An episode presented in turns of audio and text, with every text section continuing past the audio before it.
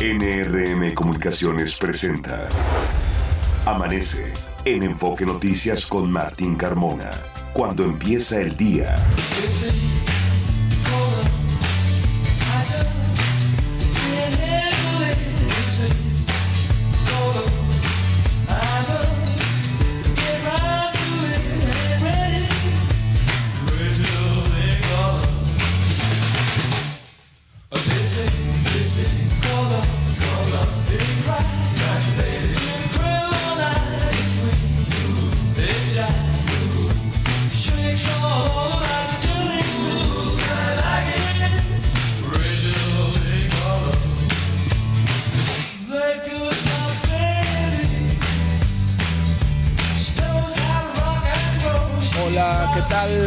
Buenos días, me da mucho gusto saludarlo. Ya son las 6 de la mañana con dos minutos de este viernes 13 de octubre. Les saludo, soy Martín Carmona. A nombre de todo el equipo que hace posible Amanece en Enfoque Noticias, le doy la más cordial bienvenida y le agradezco la sintonía a través de Radio Mila M, Stereo 100 FM y en enfoquenoticias.com.mx. Usted también puede ahí escucharnos y ampliar los contenidos de la información. Es el día 286 y restan 79 días para que se termine este venturoso y a la vez exitoso 2023 y estamos justamente llegando al final de la semana número 41. La puesta del sol será a las 6 de la tarde con 14 minutos. Por ahora ya amanece en el Valle de México. Fabiola Reza, ¿cómo te va? Buenos días. Muy buenos días, Martín. Música muy animada para que dejemos ya la fiaca y la modorra de los viernes en la mañana, ¿no? Para iniciar la fiesta y el relajamiento del fin de semana, Martín, auditorio de Amanece en Enfoque Noticias. Muy buenos días, feliz viernes, son las 6 de la mañana con 4 minutos. Escuchamos música de la década de los 80 aquí en Amanece para darle la bienvenida al fin de semana. Esta canción es un clásico de Queen, fue lanzada en 1980 y se llama Crazy Little Thing Called Love.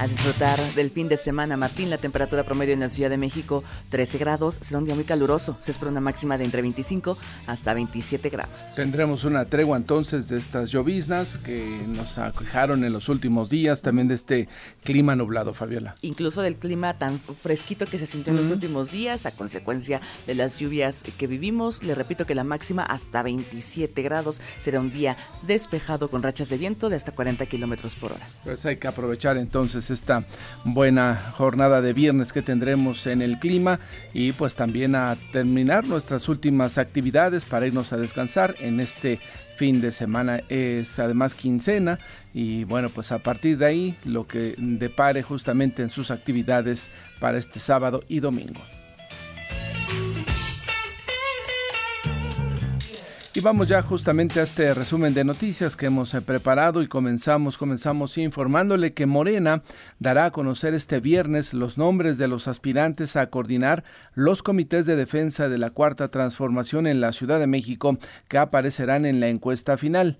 Ayer la Secretaría General del partido, la Secretaria General del partido, Citlali Hernández, presentó a los aspirantes los resultados del sondeo de reconocimiento. A partir de aquí vendrá una encuesta con la cual a finales del mes de octubre, más o menos, estaremos conociendo quién es el finalmente el que va a pues tener la candidatura de Morena justamente para eh, la contienda electoral del próximo 2024 sentencian a 70 años de prisión a Eric Francisco N. por su responsabilidad en el feminicidio de la joven Ingrid Escamilla, ocurrido en febrero de 2020.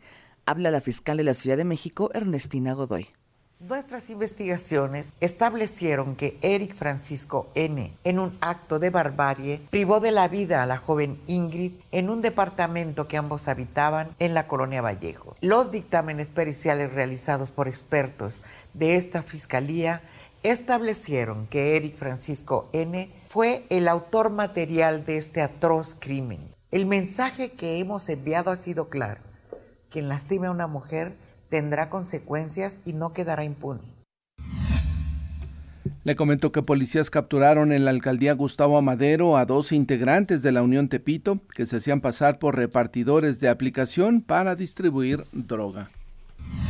La Fiscalía Capitalina desalojó a simpatizantes del EZLN en la Casa de Representación del Estado de Chiapas, ubicada en la colonia Juárez, que habían tomado desde el 2021. Ante la presunta presencia de chinches, la FES Aragón de la Universidad Nacional Autónoma de México suspendió clases presenciales y por el momento serán a distancia para realizar una nueva inspección exhaustiva de las instalaciones. Este sábado habrá un eclipse solar anular conocido como Anillo de Fuego. Podrá verse en varios países de América a partir de las 9.46 horas y hasta las 13.30 horas. Aquí en la Ciudad de México se podrá observar el 70% del sol cubierto.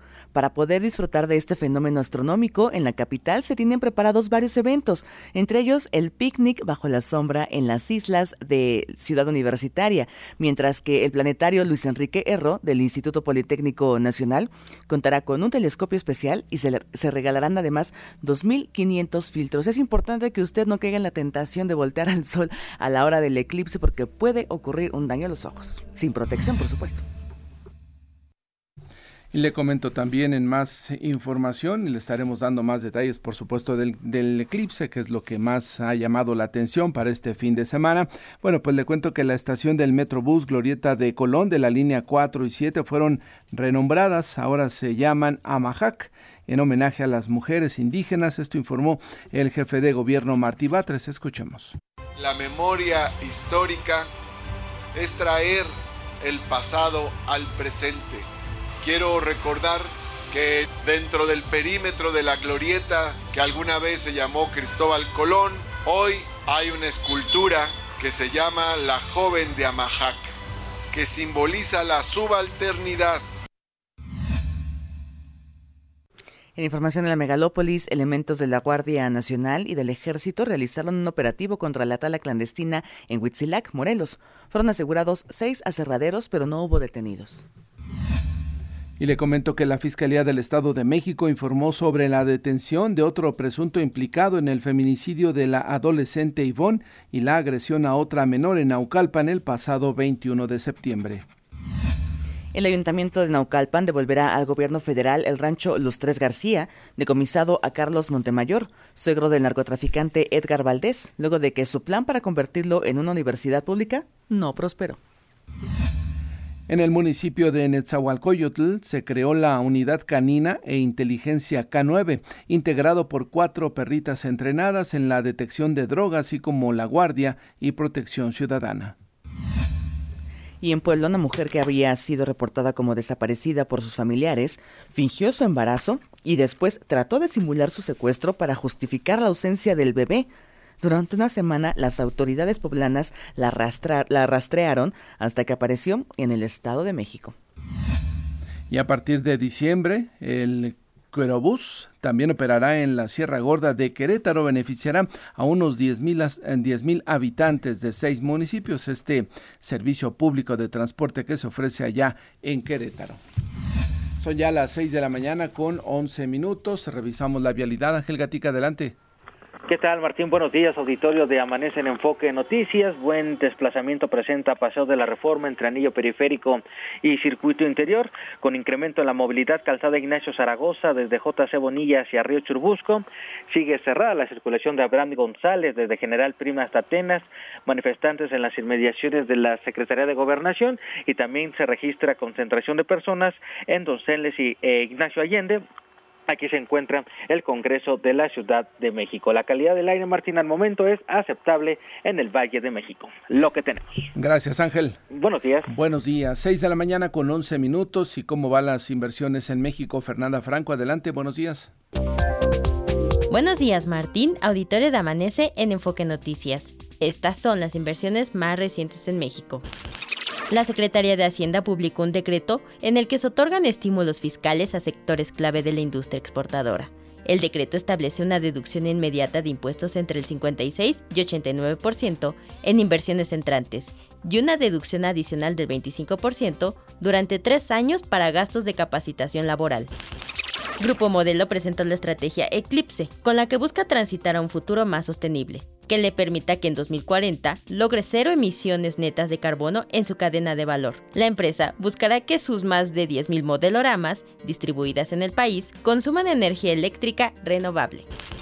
La subsidiaria Pemex Exploración y Producción invertirá 16.415 millones de dólares para modificar el plan de desarrollo del campo Malop, uno de los principales productores de aceite en México. Con esto, buscará incorporar 16 nuevos pozos entre 2023 y 2025 para recuperar 609 millones de barriles de crudo. Martín, auditorio de Amanece en Enfoque Noticias, hasta aquí la información. Gracias, eh, Fernanda. Son ya las 6 de la mañana con 13 minutos. Momento de ir a una pausa. Le recordamos nuestras vías de comunicación y contacto. Me ubican en la red social de X en arroba Carmona Martín. A nosotros como Enfoque Noticias en X o Twitter, como se llamaba antes, Instagram, en YouTube, en Facebook, en TikTok y también en Threads. Nuestro WhatsApp es el 55 73 60 35 87. La temperatura en la Ciudad de México es de 13 grados. Se espera una máxima de hasta 27 grados para esta tarde. Nos damos a la pausa, seguimos escuchando música de la década de los 80. Esta canción se llama Don't Get Me Wrong de la agrupación The Pretenders, lanzada en 1986. Son las 6 con 3.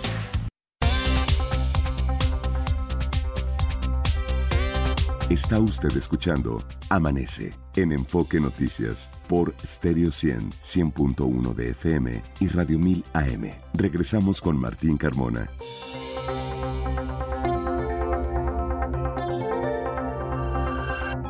Son ya las 6 de la mañana con 19 minutos. Un hombre intentó sobornar con mil pesos a agentes investigadores de Puebla para frenar las indagatorias sobre la muerte de su hija de 6 años. Esto sucedió allá en Puebla. Edmundo Campos, cuéntanos, buenos días. Martín, buenos días, saludo con gusto al auditorio también. Bueno, pues verdad absoluta fue la que sufrió pues hasta la muerte. Daniela, una menor de 6 años de edad, que fue maltratada por su padre y familiares hasta causarle la muerte esa es la versión que ofreció la, pues, la titular de la Fiscalía General, la titular de la Fiscalía General de Justicia del Estado Martín sobre la muerte de una pequeñita eh, pues eh, ocurrida en la semana pasada y en donde, bueno, pues ahora se sabe que después de la golpiza última que le propinaron, bueno, pues la pequeña fue llevada a una farmacia de, una esquina, eh, intentaron que en primera instancia el doctor de esa farmacia les declarara a la niña pues con algún problema de salud y posteriormente muerta. La niña llegó pues muerta a la farmacia y bueno, pues todo esto ocurrió pues en, la, en una colonia que se encuentra en la periferia de la ciudad de Puebla y bueno, pues hay que decirle Martín que esta situación ha causado pues realmente controversia, ha causado molestia aquí en Puebla. Eso pasó en San Isidro, que es pues, una colonia digamos popular aquí en Puebla. Participaron personas violentas, están hablando toda la familia, consideran que, pues la situación que le pasó a esta menor, que fue una golpiza reiterada, bueno, pues evidentemente tiene que encontrar castigo. Hay que mencionar que en la investigación, Martín, bueno, pues participaron, eh, están detenidos el abuelo, el papá, la madrastra y la abuela. Sobre esta situación, bueno, pues habla la fiscal especializada en maltrato infantil y, bueno, en casos de homicidio. Escuchemos lo que menciona. Refirió que las lesiones que presentaba eran porque ella misma se golpeaba. Además, les ofreció mil veinte pesos para que no siguieran investigando. También, Ana N., abuela de la menor fallecida, ofreció un teléfono celular para el mismo fin. Cabe destacar que la niña presentó signos visibles de síndrome de Kempler o síndrome del niño maltratado. Escuchamos a la fiscal especializada también en violencia de género, Margarita García Hay que mencionarlo, Martín, esta situación ha causado eh, pues bastante molestia, sobre todo porque el maltrato ha reiterado. Ahora, la investigación toma también otro curso. Hay otros niños dentro de esta familia y la investigación pues ha llevado a que también son maltratados en una forma sistemática y eso, bueno, pues también implica que el sistema eh, estatal que pues tenga en este momento a resguardo, pues para evitar que esta situación se siga presentando. La muerte de esta menor ocurrió el viernes y intentaron taparlo, querían que también la funeraria pues ya se llevara el cuerpo, sin embargo, bueno, pues no fue posible, llegó eh, por el aviso del doctor, llegó la, eh, la policía eh, investigadora y bueno, fue cuando quisieron sobornarlos con mil pesos y un teléfono celular, todos se van, pues digamos, detenidos, el papá eh, sospechoso del homicidio junto con estas otras tres personas y también pues por intentar el soborno, incluso hasta la abuela va a dar, los cuatro según lo que dice la Fiscalía General de Justicia del Estado de Puebla, que los cuatro tenían un maltrato reiterado a la niña y querían decir que se pegaba solita. Qué lástima, qué lástima. Ojalá que las investigaciones puedan llegar a buen curso y sancionarlos y que sea una sanción ejemplar, porque esto no puede suceder, Edmundo. No, es una situación tristísima. Estamos hablando de una niña, Martín, una niña de seis años con toda la debilidad, con toda, eh, pues digamos, no tiene forma de defenderse, no tenía forma de defenderse del abuso de cuatro adultos y que, bueno, pues era una situación eh, reiterada. Tiene el síndrome de niña maltratada y esto, bueno, pues evidentemente implica, según lo que decía la Fiscalía, es que el maltrato no era nuevo. Y también hay que tomar mucha conciencia, Martín, y finalmente, pues si escuchamos que los vecinos tienen un maltrato reiterado a los menores, incluso no reiterado, inicial hacia los menores, eso hay que denunciarlo. Hay números de emergencia para evitar que los niños vivan literalmente un infierno en casa. Bien, lo señalas, la colaboración de la sociedad, el ser responsables y reportar ante la autoridad podría haberle salvado la vida a esta niña. Bueno, pues estaremos atentos a los resultados de las investigaciones. Edmundo, gracias.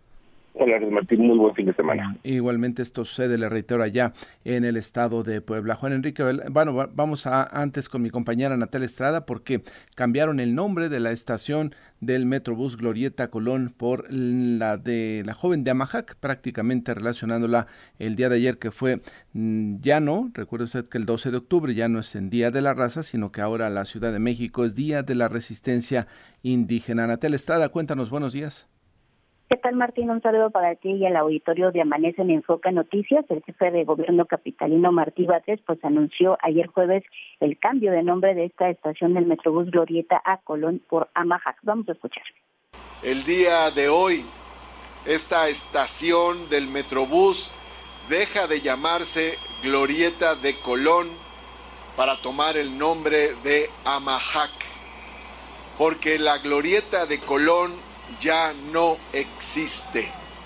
Ya no existe la glorieta de Cristóbal Colón. De hecho, la escultura de Cristóbal Colón fue retirada hace apenas poco más de un par de años y pronto, en algunos meses, en algún momento, será retirado también el basamento de Cristóbal Colón y bueno, el mandatario capitalino refirió que ahora esta glorieta pues hace homenaje al mundo indígena. Respecto al cambio de nombre de la propia glorieta por el de glorieta de Amajac, dijo que no habrá un pronunciamiento oficial y será la ciudadanía la que inicie a llamarla de esta manera. Refirió que el basamento de Cristóbal Colón se trasladará al Museo del Virreinato en el Estado de México. No obstante, dijo pues habrá primero una mesa de diálogo con las organizaciones que mantienen la antimonumenta denominada Justicia. Escuchemos. El basamento se va a ir al Museo del Virreinato, que queda ubicado en Tepozotlán, Estado de México. Esto ya se ha platicado con el INA y con las instancias correspondientes. Pero también quiero aclarar que vamos a, a consensar con las colectivas que han tenido aquí la figura de justicia encima del basamento. Es decir, no se hará por la fuerza de ninguna manera, sino por la vía del consenso. Cabe señalar, Martín Auditorio, que la escultura de la joven de Amajac fue inaugurada por el jefe de gobierno en julio pasado sobre la avenida Paseo de la Reforma. Martín, la información que les tengo. Bien, Natalia, gracias por la información. Buen día. Buenos días. Vamos ahora contigo, Jorge Sánchez. Adelante. Gracias, Martín. Auditorio de Amanece en Enfoque Noticias. Muy buenos días.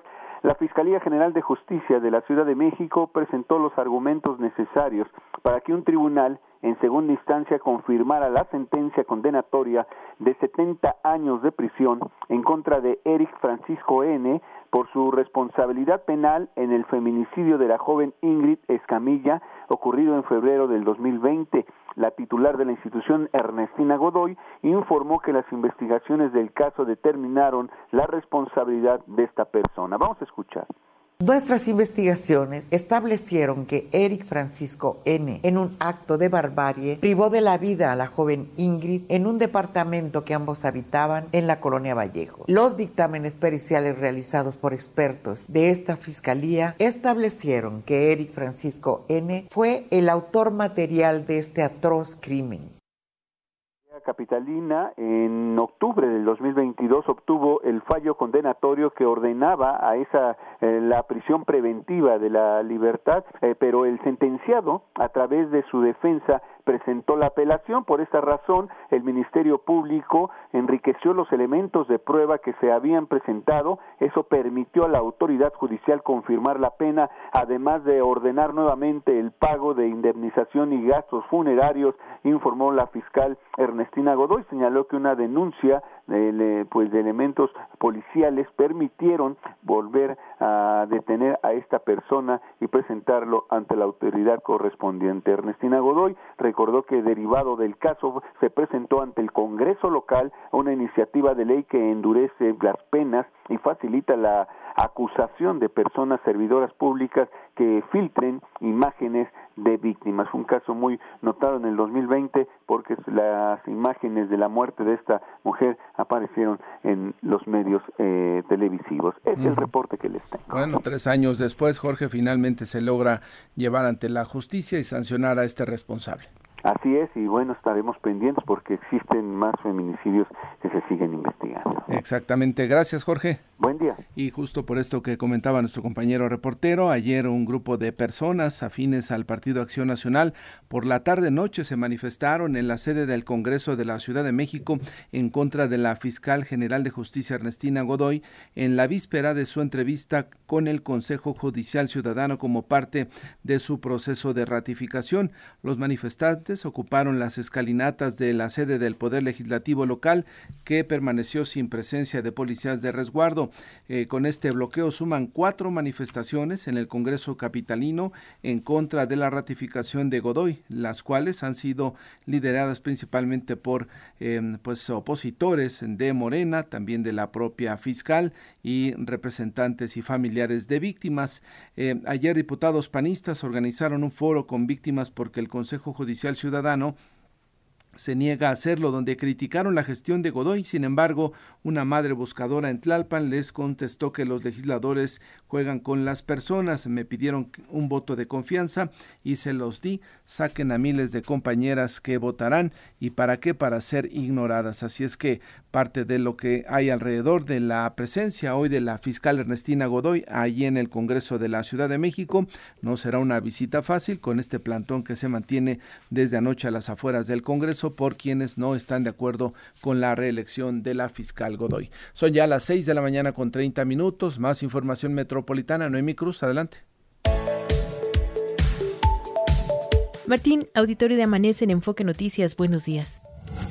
El jefe de gobierno, Martí Batres, informó que se restaurará el monumento a la raza, ya que se encuentra en el abandono. Asumió la responsabilidad de rehabilitarlo y exhortó a la población a cuidar los monumentos de la capital. En la alcaldía Azcapotzalco, servicios de emergencia se movilizaron para atender y controlar un incendio en las instalaciones de una empresa de telefonía. La demarcación informó que no hubo lesionados. En Toluca, Estado de México, la Secretaría de Movilidad comenzó con el programa de señalización de cajas Bicimoto en los cruces con semáforo que busca garantizar la seguridad de ciclistas y motociclistas en las calles de la entidad. El secretario de Movilidad Capitalino, Andrés Layuz, informó que se someterán a revisión los parquímetros en las colonias Juárez y Cuauhtémoc. Añadió que la finalidad es revisar las concesiones del sistema Ecopark para lograr que las colonias reciban el 30% de las ganancias obtenidas. La banda de ska y rock mexicana Panteón Rococó realizó un concierto en el tren suburbano, en el que usuarios de este medio de transporte pudieron disfrutar de un viaje entonando y bailando los éxitos de esta agrupación. Martín, hasta aquí el enfoque metropolitano. Gracias, eh, Noemí. Y le cuento que en la Ciudad de México es escenario de 9.6 manifestaciones sociales al día, ¿eh? Al día del 2018 a la fecha se han realizado cerca de 16 mil 431 manifestaciones en la Ciudad de México, según datos de la Secretaría de Gobierno de esta capital. Del 5 de diciembre del 2018 al 31 de julio del 2023 se efectuaron más de estas 16 mil entre concentraciones, mítines, bloqueos, marchas, plantones o rodadas en las que participaron 7 millones 392 mil 241 ciudadanos de la capital y de todas las entidades de la República. En promedio por cada una asistieron 500 personas. Pues sigue siendo la Ciudad de México el principal centro de resonancia de los problemas no solo locales, sino también a nivel nacional. Cualquier problema que se presenta en algún estado de la República, llega a crecer y no tiene solución, vienen finalmente aquí a la Ciudad de México a tratar de solicitar las intervenciones de las y las gestiones de las autoridades federales. Ahora, dado que el presidente López Obrador atiende directamente en el Zócalo de la Ciudad de México, ahí en Palacio Nacional, muchas manifestaciones desde temprano se eh, hacen eh, presentes justamente alrededor de la plancha del Zócalo, que tradicionalmente, y esto ya es histórico, se ha vuelto el principal centro de manifestación de los problemas que tiene la ciudad, aun cuando algunos habían pensado que con este gobierno, con el del presidente López Obrador, que enarbolaba todas las banderas de diferentes inconformidades a nivel nacional, problemas sociales, se iban a terminar las manifestaciones, ¿no? Porque finalmente ellos ya estaban en el gobierno y pues parece que no, parece que sigue habiendo temas que no logran atenderse. Le reitero, 16 mil 431 manifestaciones en la Ciudad de México del 2018 a la fecha. Y si recuerda, también esta misma semana se realizaron bloqueos en el acceso a la Ciudad de México. Bueno, pues también en lo que va de este año, en lo que va de enero a este 13 de octubre del 2023, suman 33 bloqueos en las vías de acceso a la Ciudad de México. Las principales vías afectadas han sido la México Pachuca, la México Querétaro, México Toluca, México Puebla, México Texcoco, Periférico Norte y Oriente, Vía Morelos, Avenida Central, México Cuautla y Circuito Exterior Mexiquense. Eh, las principales demandas son de los transportistas, que son quienes han pues principalmente utilizado esta forma de presión. Han sido denuncias de inseguridad y extorsiones, vecinos que sufren escasez de agua potable, inundaciones por lluvias y las afectaciones a sus propiedades, además de la desaparición de sus seres queridos o peticiones de integrantes del magisterio y organizaciones sindicales. 33 bloqueos en lo que va del año en los principales accesos a la Ciudad de México, lo cual pues debería de ser un tema de preocupación para las autoridades, las nuevas autoridades en el Estado de México para atender estos problemas y evitar las afectaciones a miles y miles de ciudadanos. Los deportes con Javier Trejo Garay. Hola Javier, ¿cómo te va? Buenos días. ¿Qué tal Martín? ¿Cómo estás Fabi? ¿Cómo les va? Buenos días. Muy buenos días Javi. Vámonos con lo más importante, la información deportiva. Hablemos del béisbol. Béisbol de grandes ligas ha quedado definidos ya ahora sí todas las series de campeonato en el eh, béisbol de las grandes ligas después de que ayer los Phillies de Filadelfia dieron cuenta de los Bravos de Atlanta tres carreras por uno. Así que los Phillies se meten ya entonces a esta serie de El Campeonato y van a estar enfrentando a los Diamondbacks de Arizona. Lo interesante, Martín, es que aquí lo hemos comentado, esta, no sé llamarlo, si llamarlo irregularidad de los ganadores de división en esta eh, béisbol de la Gran Carpa. Hay dos ligas, la americana y la nacional, y cada liga cuenta con seis divisiones, con tres divisiones, para un total de seis divisiones. De esas seis divisiones, de los que ganaron la división en la temporada regular, solamente uno está ya en esta instancia, son los Astros de Houston. El resto, el caso de los Bravos de Atlanta, que terminó con la mejor marca de todo el béisbol de grandes ligas, con 104 triunfos en tiempo en la temporada regular, acaba siendo eliminado el día de ayer. También el, ganador de la división oeste, como era el equipo de los Dodgers de Los Ángeles, también se fue Milwaukee, se fueron los mellizos de Minnesota, se fueron los Orioles de Baltimore. Así que, pues, ha sido de verdad para los ganadores de división un desastre esta serie, tanto la de Comodín, donde se fue Milwaukee, por ejemplo, como la de divisional, que ha concluido el día de ayer. ¿Cómo quedan entonces las series, Martín, a partir del día domingo? El domingo arranca la actividad ya en la serie de de la Liga Americana. Los Rangers de Texas van a enfrentar a los Astros de Houston, estos Astros de Houston que son de estos cuatro equipos que quedan los más experimentados. Son dos equipos que que han jugado bien. Lo de Rangers de Texas es de llamar la atención porque va a enfrentar ya su tercera serie, porque tuvo que jugar desde la ronda de comodín. Mientras que el día lunes bueno, ya habrá el segundo partido de esta Liga Americana entre los Rangers de Texas y los Astros de Houston, pero ese mismo día, ese lunes, arranca ya la actividad de la serie del campeonato de la Liga Nacional entre los Diamondbacks de Arizona y los Phillies de Filadelfia, que repiten en esta instancia, por cierto, los Phillies de Filadelfia.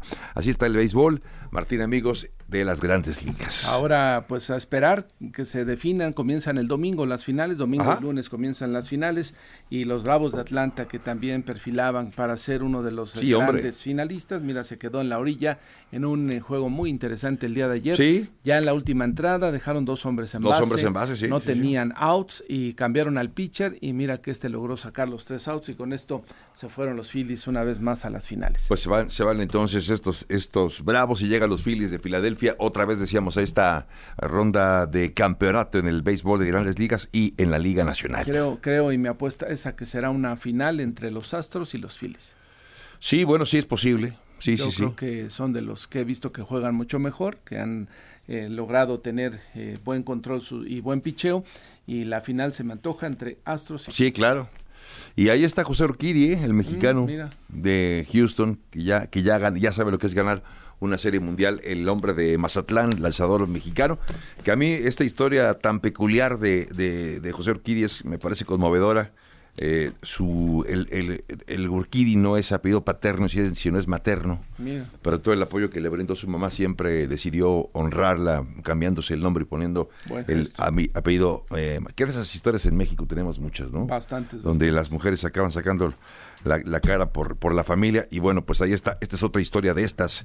eh, una historia de éxito, sin duda, la de José Urquidi. Bueno, eh, hablando del deporte mexicano y particularmente del fútbol, pues eh, México ya mañana tiene actividad en esta famosa fecha FIFA. Habrá que repasar resultados que han ocurrido, por cierto, en el marco de, de partidos que sí tienen, digamos, carácter de oficial, como por ejemplo el duelo entre la selección de Argentina y Paraguay, que acabó siendo para el equipo argentino, digamos, normal, considerando la importancia que tiene y, y- y el, que tiene el campeón del mundo. No olvidemos que Argentina es el actual monarca mundial. Eh, y otros duelos también, Martín, como por ejemplo el de la Furia Roja, ¿no? El de España que acaba ganando 2 por 0 a Escocia. Una muy buena victoria porque le ganó al líder de su sector y además con la victoria, esos tres puntos que suma la selección de España, pues ya eh, prácticamente tiene su boleto a la eh, Eurocopa del próximo 2024. Alcanza ya 25 triunfos seguidos. La selección de España sí está intratable esta selección. Eh, además le acaba arrancando el paso perfecto que tenía la selección de Escocia. Bueno, también en el caso de Noruega le pega 4 por 0 a Chipre con la participación de Erling Haaland. Hoy también habrá actividad en otros duelos como el de Eslovaquia que va a enfrentar a Cristiano Ronaldo con la selección de Portugal. Hablando del fútbol mexicano, de la selección mexicana, Martín, bueno, lo de esta selección que mañana se estará midiendo ante el equipo de Ghana, viendo qué puede hacer, por cierto, eh, Santi Jiménez. Será el hombre a seguir, ¿no? Por parte de esta selección mexicana de fútbol, por, porque anda encendido, porque está marcando goles a tutiplén aquí y allá. Eh, tanto es así que suma ya en este torneo liguero un total de 12 puntos. 12, 12 goles quiero decir. Eh, de hecho es el segundo mejor goleador en cuanto al tor- torneos de liga en esta presente temporada, solamente detrás de Solo Girassi de el Stuttgart, que ya tiene eh, 13 anotaciones. Y cuando hablamos del año completo, es decir, de enero a la fecha en el 2023, bueno, Santiago Jiménez es el que más goles acumula con un total de 25. Qué bonito se ve el nombre de Santiago Jiménez al lado de Harry Kane, Lautaro Martínez y Erling Haaland y Kylian Mbappé. Bueno, él, de- de- me refiero al mexicano, tiene los mismos goles que, que Harry Kane y más goles que Lautaro Martínez, que Erling Haaland y que Kylian Mbappé. Ahí está para lo que haga falta el mexicano, Martín. amigos Ojalá que le vaya Noticias. bien y también a la selección mexicana. Va a estar Ochoa en la portería, Sí, ¿verdad? sí, sí, ya, ya. Ya, yo creo que ya debería el Jimmy Lozano de estar probando a los jóvenes en estos partidos, ¿no, Javier? Para Sí, eso son estos sí. partidos de, Exacto, exacto. de FIFA, justamente intermedios, donde no te juegas nada, para probar eh, a los jóvenes. Y yo creo que ya Ochoa está más que probado, no tiene que demostrar Claro. nada. Y ahora es momento de aventar a los jóvenes y, y- y enfrentarlos a, a equipos eh, de otros países para ver de qué están hechos, ¿no? Estamos a tres años del Mundial Sí, de, sí, sí. de México. ¿Tú ves descabellado que llegue a ser portero de la selección mexicana en ese Mundial? No lo Porque sé. si no lo va a hacer, pues ya hagamos la transición Claro, de una buena claro, vez. claro. Yo veo muy difícil que llegue a jugar su sexto Mundial. Sí, se ve un poco- Sexto Mundial, Martín. Complicado por más que se cuide. Oye, este, estas vacaciones que me fui, estuve con Cristiano Ronaldo. Me pidió ¿Ah, que sí? te mandara un mensaje y, y lo va, y, por favor, Me por lo iba favor. saludado mucho. ¿Qué? No, no, te manda un mensaje y me pidió que te lo entregáramos, pues lo va a escuchar el auditorio A ver. para que lo pongas en tu teléfono y lo utilices como despertador todos los días que vienes gustoso a esta hora de la mañana a informar pesadilla, auditorio. pero a ver. Entonces, vamos a escuchar lo que te dice Ronaldo y pide por favor que lo tengas en tu teléfono. Epa, me dijeron que todavía estás acostado, ¿eh? que todavía no te levantas, no te has lavado la carita, no te has puesto guapo. Recuerda que tienes que disfrutar de la vida, recuerda que tienes que salir, a que nos vean un poquito la carita, que vean de lo que estamos hechos, hombre. Desearte un excelente día, que te la pases muy, muy bien hoy y que todo salga de maravilla. Recuerda ser el más guapo. Somos los dos guapos, pero no seas más guapo que el bicho, ¿ah? Su. ¿Qué tal, Javier? Me, me acordé de los tiempos del tío Gamboín cuando mandaba saludos a, Oye, a todos sus sobrinos. ¿Es inteligencia artificial? La voz de Cristiano Ronaldo hecha con inteligencia artificial y hay una serie de mensajes de este tipo que se fueron haciendo y están ya corriendo por todos lados, ¿no? Qué peligroso, ¿no? También ya declaraciones puedes Muy poner en boca de alguien palabras que nunca dijo, ¿no? Muy peligroso. Hoy lo tomamos en este momento como Sí, claro, algo lo entiendo, es una- es una- ¿no? Un sí, es un poquito de juego, entiendo. Pero sí se presta para eso, que es la otra cara de la moneda de la inteligencia artificial, que incluso los rostros los pueden poner en fotografías, Claro. pueden hacer fotografías alteradas, toda esa parte pues oscura que siempre hay, pero bueno, también hay está, estos elementos un poco más amables. Ya se me hacía un poco raro porque siempre está como enojado, ¿no? Es serio, es muy serio. muy serio, Me ya dijo está no muy jovial. Me dijo, dile a Javier Muy que no me critique tanto, por favor. Oye, pues muchas gracias. Dame los saludos, por favor. Bueno, pues vámonos a una pausa. Buen día. Son las 6 de la mañana con 44 minutos. Regresamos. Está usted escuchando Amanece en Enfoque Noticias por Stereo 100, 100.1 de FM y Radio 1000 AM. Regresamos con Martín Carmona. Son ya las 6 de la mañana con 48 minutos. Saludo en la línea telefónica a la consejera del Instituto Electoral de la Ciudad de México, Erika Estrada. ¿Cómo está, consejera? Buenos días. Hola Martín, muy buenos días. Gracias por estar esta mañana. Hace un par de días aprobó ahí en el Congreso, en el Consejo del Instituto, estos lineamientos para garantizar la imparcialidad, neutralidad en la contienda electoral. Consejera, ¿cuáles son estos lineamientos? Así es, Martín. Hace unos días tuvimos la posibilidad de discutir este tema en el Consejo General como un tema prioritario e importante de cara ya al inicio de las precampañas en la Ciudad de México. Recordar que esto será el próximo 5 de noviembre y de lo que se trató fue de reunir una serie de criterios tanto del Poder Judicial como de los órganos administrativos, así de disposiciones tanto constitucionales como legales, para recordarles a todas las personas servidoras públicas, recordarle también a las personas candidatas, a los partidos políticos y en general a todos aquellos que van a ser protagonistas de nuestro proceso electoral, que hay una serie de reglas que tienen que ser observadas. ¿De qué se tratan estas reglas, Martín? Sí. Pues reglas que tienen que ver con cómo utilizas los recursos públicos, cómo utilizas los programas sociales, en caso de disponer de algún espacio público o privado de eh, índole público, también digamos que sea perteneciente del Estado, tienes que hacerlo con equidad, tienes que cuidar la contienda y sobre todo darle la misma oportunidad a todas las personas candidatas, independientemente de la fuerza política que las esté eh, abanderando. Esto es importante para cuidar que todo aquello que hagan los servidores públicos pues no se vea manchado, digamos, o de alguna manera se quiera permear en el proceso electoral de manera indebida y se dé un trato equitativo a todas las fuerzas políticas. Digamos que son las reglas básicas para tener una competencia justa, equitativa, donde pues no eh, haya intervención de los gobiernos, de las alcaldías o del el gobierno central de la Ciudad de México. Así es, Martín. Mira, y creo que en lugar de, eh, de hablar de no intervención, creo que queremos hablar más bien de que esta intervención quede muy clara. Si tú eres un servidor público y tienes a tu cargo bienes como son personas, recursos materiales o bien recursos financieros, en el momento que quieras participar en un proceso electoral, no es que esté prohibido del todo. Simple y sencillamente hay que seguir estas reglas, hay que cuidar no confundir el ejercicio del cargo, hay que cuidar que lo hagas en días y horas inhábiles y en el caso de los funcionarios que van a rendir ahora sus informes de gobierno, porque como tú sabes está permitido en nuestra legislación, también les estamos diciendo y recordando cuándo lo pueden hacer como una regla generalizada para que esta rendición de cuentas que también me parece que es necesaria, no se cruce o no entorpezca los procesos electorales buscando ciertas ventajas. Ahí les estamos diciendo a los funcionarios y funcionarias que tienen hasta el 31 de diciembre para poder hacerlo, con la salvedad de que aquellos que sean diputadas o diputados de nuestro Congreso capitalino tienen que observar las reglas que ellos mismos se dieron desde el Congreso y no lo pueden hacer en época de precampaña. Entonces, como verás, los tiempos ya están encima prácticamente y es importante recordar siempre estas reglas que ahí están y lo que estamos haciendo nosotros desde el instituto, pues es darle seguimiento a que todas las personas funcionarias, candidatas y en general desde todas las instancias de gobierno pues eh, no se vayan, digamos, este, a escapar estas reglas. el proceso, los tiempos de pre-campaña son a partir de enero son a partir del 5 de noviembre, Martín. O sea, ya estamos a la vuelta de la esquina, exactamente. Y empiezan para el, el, tema de la jefatura de gobierno. Del 5 de noviembre al 3 de enero es este cargo y en el caso de los demás cargos empezará el 25 de noviembre. Entonces, pues prácticamente estamos ya en ello. Y también hay una solicitud muy importante, Martín, que me gustaría recordarle y comentársela al auditorio.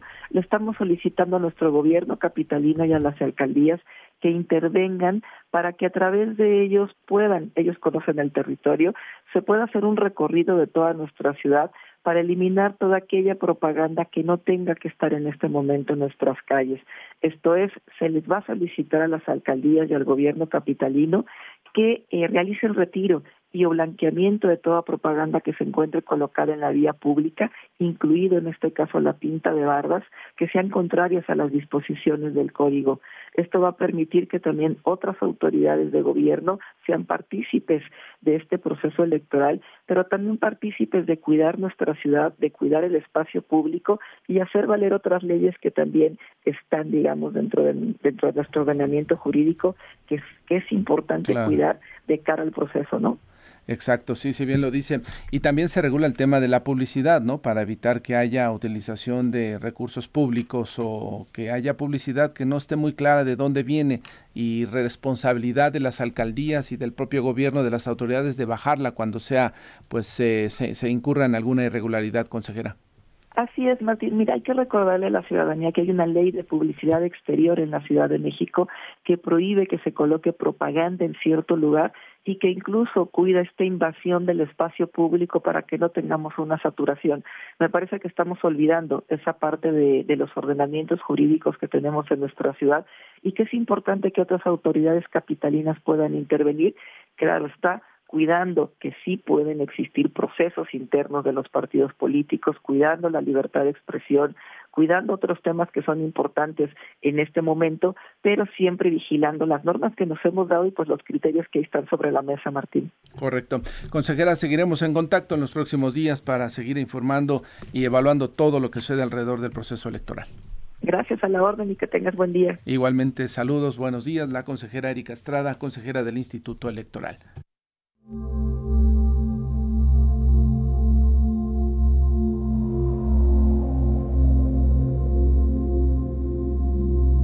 Josefina Herrera, con este marco musical, Fabiola, también vamos a hablar del eclipse, que, lo que es lo que más ha, llamado la atención para este fin de semana, José. Por supuesto, toda la semana, desde hace varios días ya llevamos con este tema y sin duda alguna es algo que nos impacta siempre, porque la última vez que lo vimos, que estuvimos presentes, es, fue hace 32 años, Martín. Buenos días, Fabiola. Buenos días, amigos de Amanece pues la verdad es que nos da muchísimo gusto tener la oportunidad de estar nuevamente presentes en esto que sin duda alguna marca un antes y un después. Y sabes, ahora lo importante es que pues tenemos muchas alternativas para poder observarlo. Es importante mencionar mucha y mil veces que no hay que verlo de manera directa, Fabi. Hay que eh, tenemos muchas alternativas, pero también para observarlo de manera segura, José, para observar este fenómeno, incluso nos advierte el IMSS se deben utilizar gafas especiales para protección ocular de la radiación ultravioleta y tener una exposición mínima. No debemos sucumbir a la tentación de mirar sin protección este eclipse de sol, pues la breve exposición a los rayos puede quemar nuestras retinas y provocar pérdida de visión central. Y al primer síntoma, algo que usted sienta que no está bien, hay que acudir al médico. Es muy importante que no lo deje pasar. A ver, más detalles, José, de este. Aproximadamente a las 11.30 de la mañana, tiempo del centro de México, ocurrirá este eclipse anular que ocultará al Sol en un 90.5%. El eclipse solar anular es la interposición de la Luna sobre el Sol y se forma un aro de fuego. Por eso se le conoce también así a este eclipse, eclipse de aro de fuego. Exacto, y además todo se oscurece. Me encantó. Hace 32 años, ¿saben? Tuve la oportunidad también de estar narrándolo a través de la radio y creo que eh, sin duda alguna esa, esa parte en la que eh, en los pajarillos, porque ellos pues obviamente no saben que está cayendo la noche y que vuelve otra vez el día, eh, fue maravilloso, maravilloso. Pero esta oportunidad también la vamos a poder encontrar en, a través de nuestro sitio web, a través de Enfoque Noticias, porque nuestra, corresponsales, eh, estaremos eh, haciendo enlace con ellos porque es claro, los habitantes de la península de Yucatán son quienes van a ver mucho mejor este fenómeno en su totalidad. Comentabas esto del comportamiento de los animales y es que la UNAM nos ha dado mucho material sobre el eclipse. También nos decía que durante el eclipse del sol el comportamiento de los animales cambia. Toda esta información usted la puede encontrar en nuestro sitio enfoquenoticias.com.mx. El eclipse va a iniciar, Martín José, auditorio de Amanece, su recorrido en el Océano Pacífico, ingresará a Estados Unidos por Oregon y avanzará hasta salir por Texas. Cerca de las 10:45 estará en México a la altura de Campeche, bajará por la selva hacia Calakmul y luego seguirá por parte de Quintana Roo y Belice. Este trayecto llegará a Centroamérica, continuará hasta Brasil y finalmente concluirá en el Atlántico. Como bien lo comentas, Campeche será como el punto máximo para observar este eclipse en nuestro país, José. Pero si usted habita en la Ciudad de México, también puede hacerlo. Y de la mano de quienes saben más, por supuesto, en el Instituto Politécnico Nacional están preparando todo un gran evento, esto en el Planetario Luis Enrique Erro y también en el Museo Teso Somoc, pero en la UNAM no se quedan atrás, ellos también están haciendo un picnic en la sombra con diversos talleres, actividades y claro, pues toda la información en detalle ya la tenemos y la compartimos a través de nuestro sitio web en Enfoque Noticias noticias.com.mx. En el marco del Festival Cultural UNAM, bien comentas este picnic, pero por la tarde habrá la música contra el olvido, un concierto. Será una gran fiesta para poder observar este eclipse anular de sol, José. Todo en el marco de este eclipse. Pues Josefina, gracias y más detalles de todo esto en nuestro sitio de internet. Por supuesto, ahí estaremos presentes mañana sábado 14, trabajando, Martín, qué maravilla. Correcto, ahí te escucharé, Josefina. Buenos días, Fabiola. La temperatura 14 grados, recuerde, no ve el eclipse sin protección. Y ya viene Mario González con más información, deseamos que tengan un excelente fin de semana, buenos días.